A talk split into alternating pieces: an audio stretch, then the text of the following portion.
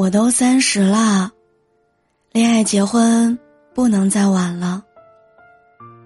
朋友们都结婚去了，总该轮到我了吧？我交了一万的会费，怎么还是相不到一个对象？正在和同事在餐厅吃午饭，突然收到一位女性好友向我发来的连环语音求救，哭诉她脱单未遂的苦境。他今年三十岁，高级白领，能力与收入双高，却在面对单身的时候狂乱阵脚。甚至为了能够尽快脱单，交了万元会费，成了某交友网站的高级会员。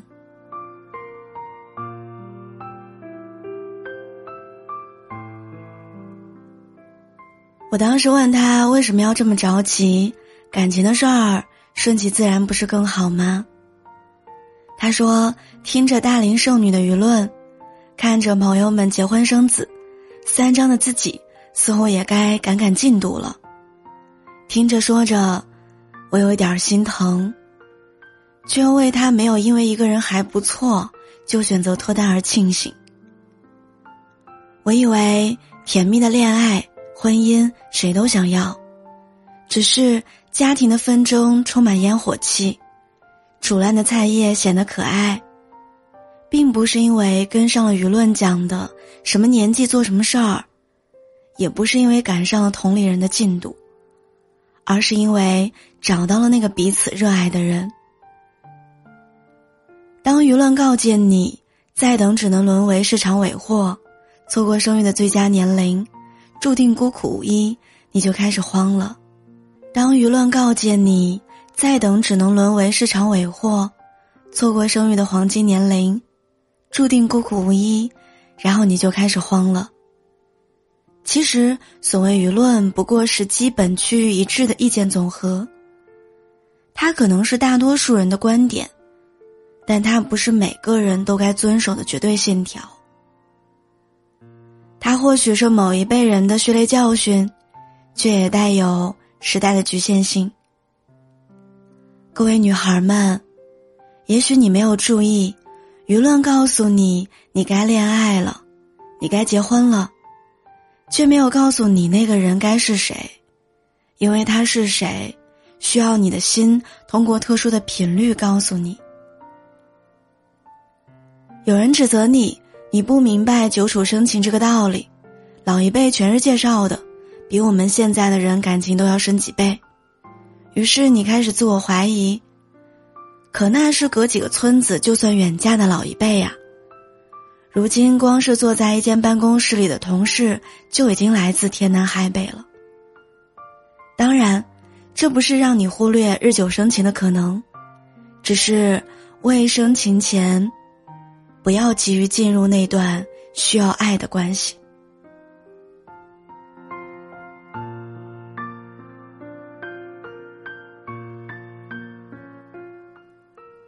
当你看着街头情侣拥抱牵手，看着朋友们恋爱结婚，你酸了。选了一位还不错的追求者，开始了一段关系。他牵你的手，你不排斥；他抱了你，你没逃避。可是，你从来不愿意直视他的眼睛，也从不回应他的情话。这场恋爱让你觉得比应酬还要疲惫。日子久了，那个还不错的人开始抱怨你冷漠，指责你不爱他，因为各种小事儿和你引发争吵。你还安慰自己说：“唉，睁一只眼闭一只眼吧。”可见到别人甜蜜的时候，还是会不禁疑问：为什么我的恋爱就不甜呢？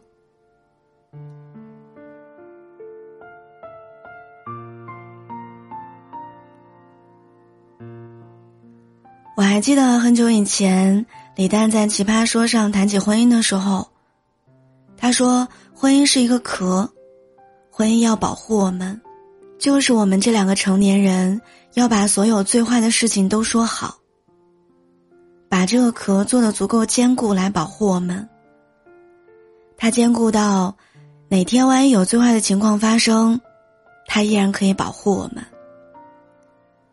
相处了一阵，没有什么大问题，年纪不小了，亲朋轮番问候，领证结婚，准备生娃，打卡完成人生标配。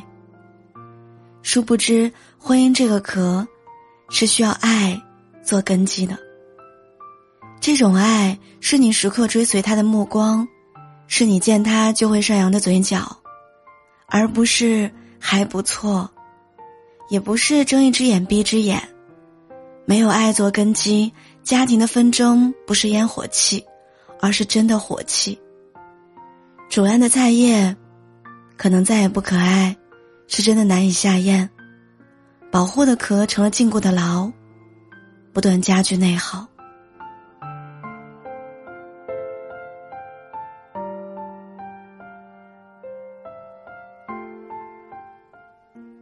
当你终于在这场关系里耗到精疲力尽。却失去了独自面对风雨、重新上路寻找爱的勇气和能力。亲爱的，真正的孤独终老是你们虽然在一起，但你无心于他的烦恼，他也关切不到你的内心。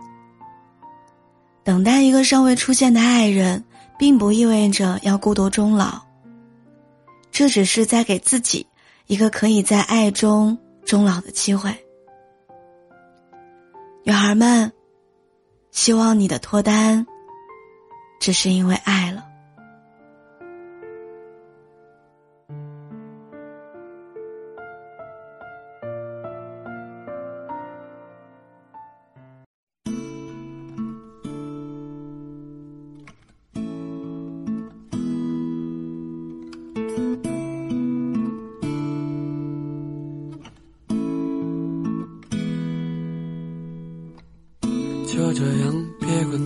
继续走吧，再做一次少年啊！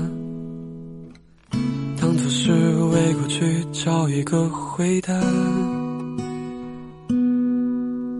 那倔强的头发，被风抱怨不听话，而年少的他还继续犯傻。他和她气氛融洽，还是那个少年啊，不再说那些听不懂的笑话。这世俗的复杂，不为对错负责，而倔强的他，给自己回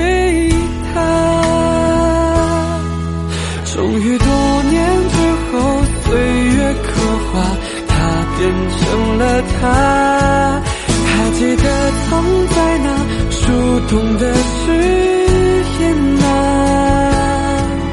曾经年少的挣扎，任谁旧梦一场啊，追逐梦中的白马，却也会赌上年华。终于年复一年。走过的路，忽然的分岔，那些熟悉的人，最后变陌生了。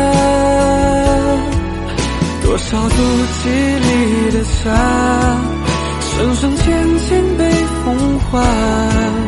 那么就请别留下，直到远方才回头遇见他。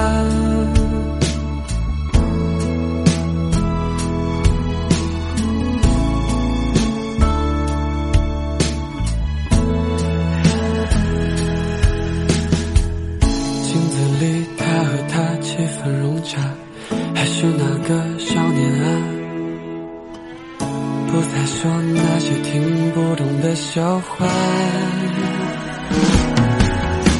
这世俗的复杂，不为对错负责啊，而倔强的他，给自己回答。终于多年之后。岁月刻画，变成了他。还记得藏在那树洞的誓言啊。曾经年少的挣扎，人世旧梦一场啊，追逐梦中的白马，却也会赌上年华。终于年复一年走过的路，忽然的分岔，那些熟悉的人，最后变陌生了。多少字迹里的沙，深深浅浅被风化。那么就请别留下，直到远方再回头遇见他。